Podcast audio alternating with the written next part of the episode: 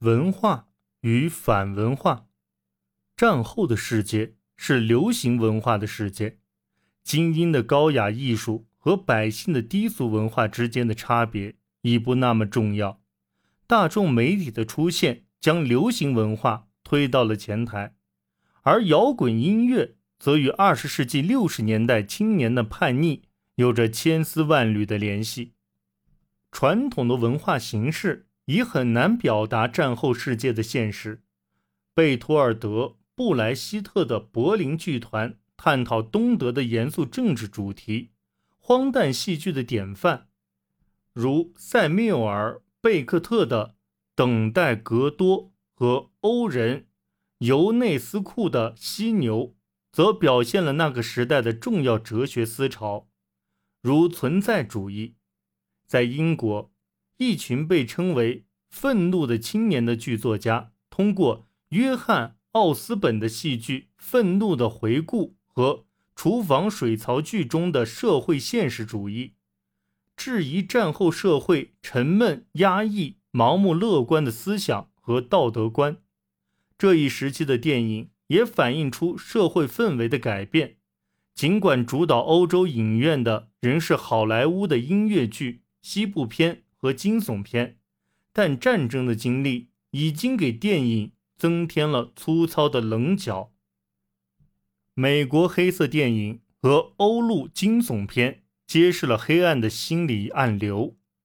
欧洲电影从灰烬中崛起，罗伯托·罗西里尼和费德里科·费里尼引领意大利电影工业迎来复兴。弗朗索瓦。特吕弗和让·吕克·戈达尔等新浪潮导演的作品，也让法国电影恢复了活力。瑞典的英格玛·伯格曼正在发展极度个人化的手法，并于二十世纪五十年代后期创作了《地基封印》和《野草莓》这样的杰作。在铁幕背后，共产主义政权培育了波兰、匈牙利。和捷克斯洛伐克电影工业催生了一些战后电影中的经典，如安杰伊·瓦伊达的《灰烬与钻石》。好莱坞仍然主导着大众院线，但许多旧套路已经开始过时。电视逐渐普及，基于流行音乐的充满活力的新生青年文化兴起，电影观众人数开始下滑。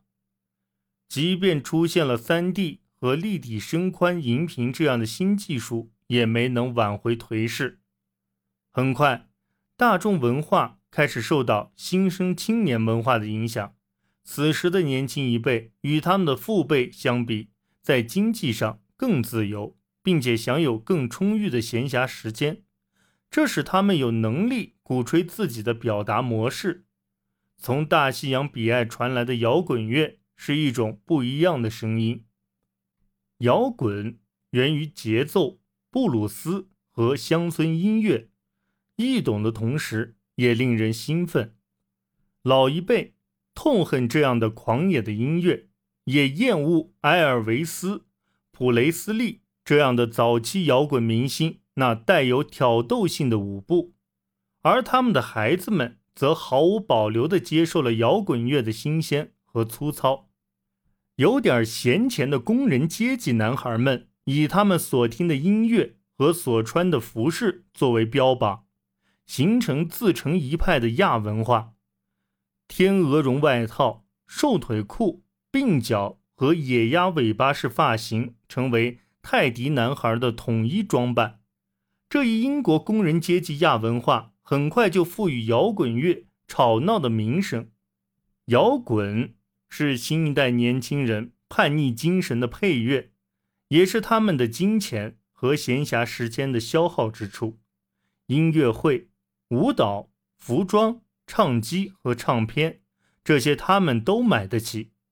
音乐本身并不昂贵，演奏起来也简单，只要能满足具备三个基本和弦的条件：茶叶箱做成简易贝斯。甚至洗衣板也能充当乐器。噪音爵士乐队如雨后春笋般涌现，许多二十世纪六十年代的大牌流行乐明星，包括披头士的音乐生涯都是这样开始的。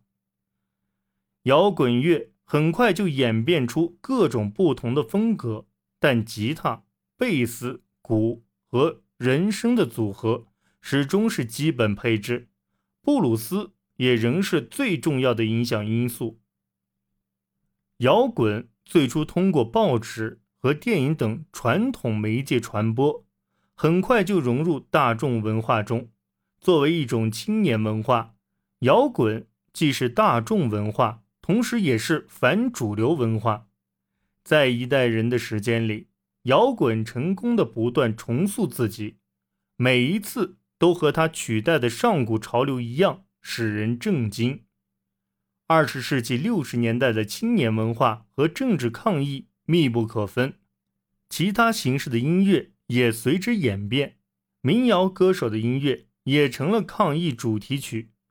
如果说反对，既有政治利益模糊的和平主义以及越南战争是嬉皮反主流文化的显著特征。那么，到了二十世纪七十年代，朋克则成为流行音乐里最强的冲击，也是对上一代反主流文化的反对。朋克的政治立场是激进和无政府主义的，年轻人的不满在三个和弦的朋克乐队中。找到了发泄出口，但青年文化一直是一门生意。新的音乐运动或潮流刚刚成为新一代人的表达方式，资本主义就迫不及待地将其卖回给这一代人，以从中牟利。一旦流行音乐成为他最初抗议制度的一部分，他也就失去了唤起愤怒的能力。尽管源自美国。摇滚及其周边文化却的确是国际性的，时尚和音乐随着电台和电视的传播迅速跨越了边界，其影响主要是单向的。英语也开始成为欧洲青年的共同语言，这不仅仅发生在西欧。铁幕尽管在政治上几乎密不透风，但没能阻挡西方流行文化。和时尚的渗透，东欧的年轻人收听西方的电台广播，而且东德人甚至能够接收西德的电视节目。少数到过西方的人，卡车司机、火车司机、民航机组人员和外交官，开始进行有利可图的唱片、书籍、杂志和服装贸易。消费力不足的人们。开始依照西方杂志上的款式给自己做衣服，青年音乐家们则自制乐器和扩音器，在地下室里演奏摇滚乐，就像他们的西方同龄人一样。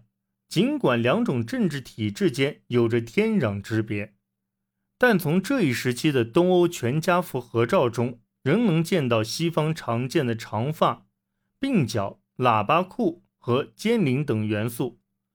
东欧当局对摇滚乐的宽容远不及西方，和爵士乐一样，摇滚被列为西方颓废音乐。那些引人注目的追逐时尚的泰迪男孩和嬉皮士，常常遭遇警察的剪刀。但这样的文化太过流行，无法完全扫除。对这些恪守规矩。和惊世骇俗之间做出巧妙平衡的摇滚乐，当局也采取了容忍的态度。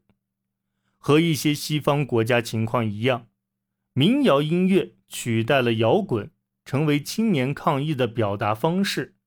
演奏民谣，伴着民谣起舞，不只是一种社交方式，还是对苏联式官方文化的微妙的民族抵抗方式。人们通过文学和戏剧来表达对政权的不满，尤其是在捷克斯洛伐克，作家们以七七宪章运动发起抗议，广受关注。因写作而被囚禁的意见作家瓦茨拉夫·哈维尔，在冷战结束后成为总统。